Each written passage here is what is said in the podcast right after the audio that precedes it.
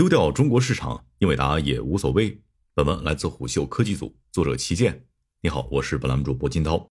北京时间二月二十二日凌晨，英伟达发布了二零二四财年第四季度财报，成绩相当亮眼，营收和利润同比大幅增长，超出市场预期。财报显示，英伟达四季度营收达到二百二十一亿美元，同比增长百分之二百六十五，净利润一百二十三亿美元，同比增加百分之七百六十九。其中，数据中心业务营收达一百八十四亿美元，同比增长百分之四百零九，成为最大营收来源。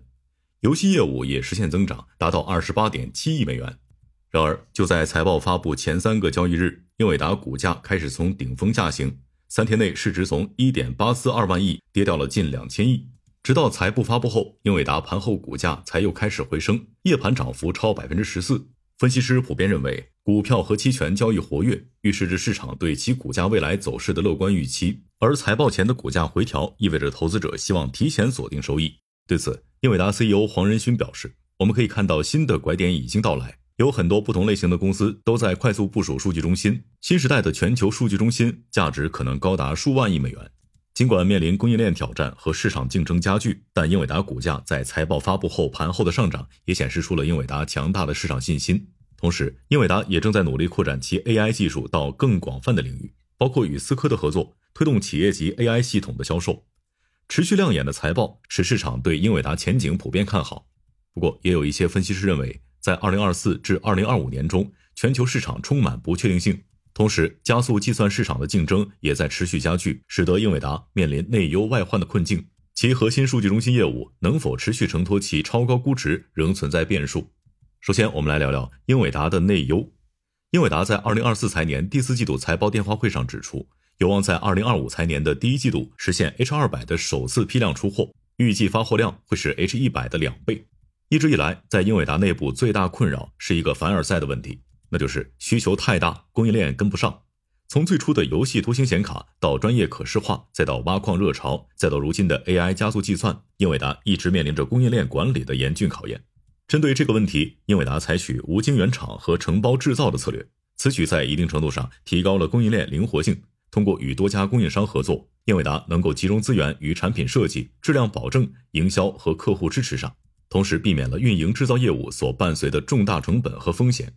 尽管这种模式允许英伟达在增长期间通过下不可取消的库存订单、支付保费或提供押金来确保未来的供应和产能，但也使得英伟达高度依赖其供应商网络的稳定性和效率。另外，英伟达的供应链主要集中在亚太地区，利用台湾半导体制造公司和三星电子等晶圆代工厂生产半导体晶圆，从美光科技、SK 海力士和三星购买内存。尽管这种集中有助于提高效率和降低成本，但它也使英伟达面临地缘政治风险。例如，出口管制的变化可能限制替代制造地点，对业务产生负面影响。此外，随着英伟达缩短产品开发周期，进入新的业务领域，并整合新的供应商或组件，使其供应链的复杂性增加，存在的风险也随之增加。尤其是在半导体行业和供应链中供应或产能有限的时期，这种复杂性可能导致订单交货时间的延长。面对这些挑战，英伟达正在采取措施，提高供应链的弹性和冗余性。包括扩大供应商关系、建立运营中的冗余和弹性，以及增加对现有和新供应商的采购。这些措施旨在保障英伟达的长期制造能力，满足不断增长的客户需求。然而，出口管制的变化、新增的经济制裁和可能的监管挑战，仍然是英伟达必须面对的重要外部风险。近期，英伟达的 GPU 订单交货时间从先前的八至十一个月缩短至三至四个月，这一变化似乎预示着未来的环比增长峰值。在 GPU 供应紧张的大趋势里，供应链产能持续扩大，看似是一个正面积极的信号，但对于英伟达来说，也可能会加速增长周期的结束。不过，产能的迅速提升也对 H200 供货周期提出了新挑战，既要快速响应供货需求，又要在不断变化的市场需求和全球经济压力下保持供应链的灵活性。内忧之余，英伟达的外患便体现在 AI 芯片市场上。事实上，英伟达突出的业绩表现，在一定程度上也反映了整个 AI 加速计算产业的繁荣。英伟达2024财年第四季度财报发布后，不光自己的盘后股价暴涨，其相关公司甚至竞争对手的股价都跟着上涨。其中，ARM 盘后报价涨超百分之九，而英伟达的竞争对手 AMD 的盘后报价涨幅超百分之六。目前，英伟达在全球图形显卡领域的市场份额接近百分之九十。可以说身边几乎只有合作伙伴，没有什么竞争对手。而这也吸引来了一些关注垄断的目光。在本次财报中，英伟达证实了已经收到法国监管机构针对英伟达的反垄断调查的传闻。不过，从各国监管机构对英伟达的调查力度来看，在英伟达垄断这一问题上，各国并没有完全达成共识。其中一个重要原因就是，市场普遍认为，当前的加速计算市场仍充满竞争。首先，在传统的 AI 加速芯片市场上，仍存在看似有一战之力的对手 AMD。二零二三年六月，AMD 专门针对 AI 大模型训练需求，发布了一款能够直接对标英伟达大模型训练芯片 H 一百的产品 ——Instinct MI 三百系列芯片。根据 AMD 官方信息，MI 三百在部分技术指标上相比英伟达的 H 一百更具优势，比如 MI 三百提供的高带宽内存的密度是 H 一百的二点四倍。而其带宽是 H 一百的一点六倍，这意味着 AMD 可以运行比英伟达 H 一百更大的模型。不过，AMD 相对于英伟达的竞争实力实在是过于弱了。一方面，目前英伟达即将进入 H 二百供货周期，MI 三百也因此面临巨大的升级压力。另一方面，AMD 的市场保有率太低，多位国内 AI 大模型研发人员曾向虎嗅表示，没有听到过使用 AMD 芯片训练 AI 大模型的案例。如果说 AMD 的竞争力并不算强的话，那么对于英伟达来说，真正的威胁可能来自于英伟达的客户们，包括云计算巨头、新晋 AI 超级独角兽以及一些芯片初创公司。二零二四年刚开年，微软、Meta、谷歌就纷纷宣布关于人工智能芯片的大动作，旨在一步步摆脱对英伟达的依赖。另一方面，OpenAI 的 CEO 山姆奥特曼甚至希望筹集七万亿，自行打造全球芯片网络。此外，还有一家硅谷初创企业 Grok 带着自研芯片 LPU 走来，在一定条件下，LPU 的推理速度可达英伟达 GPU 的十倍，而功耗仅为十分之一。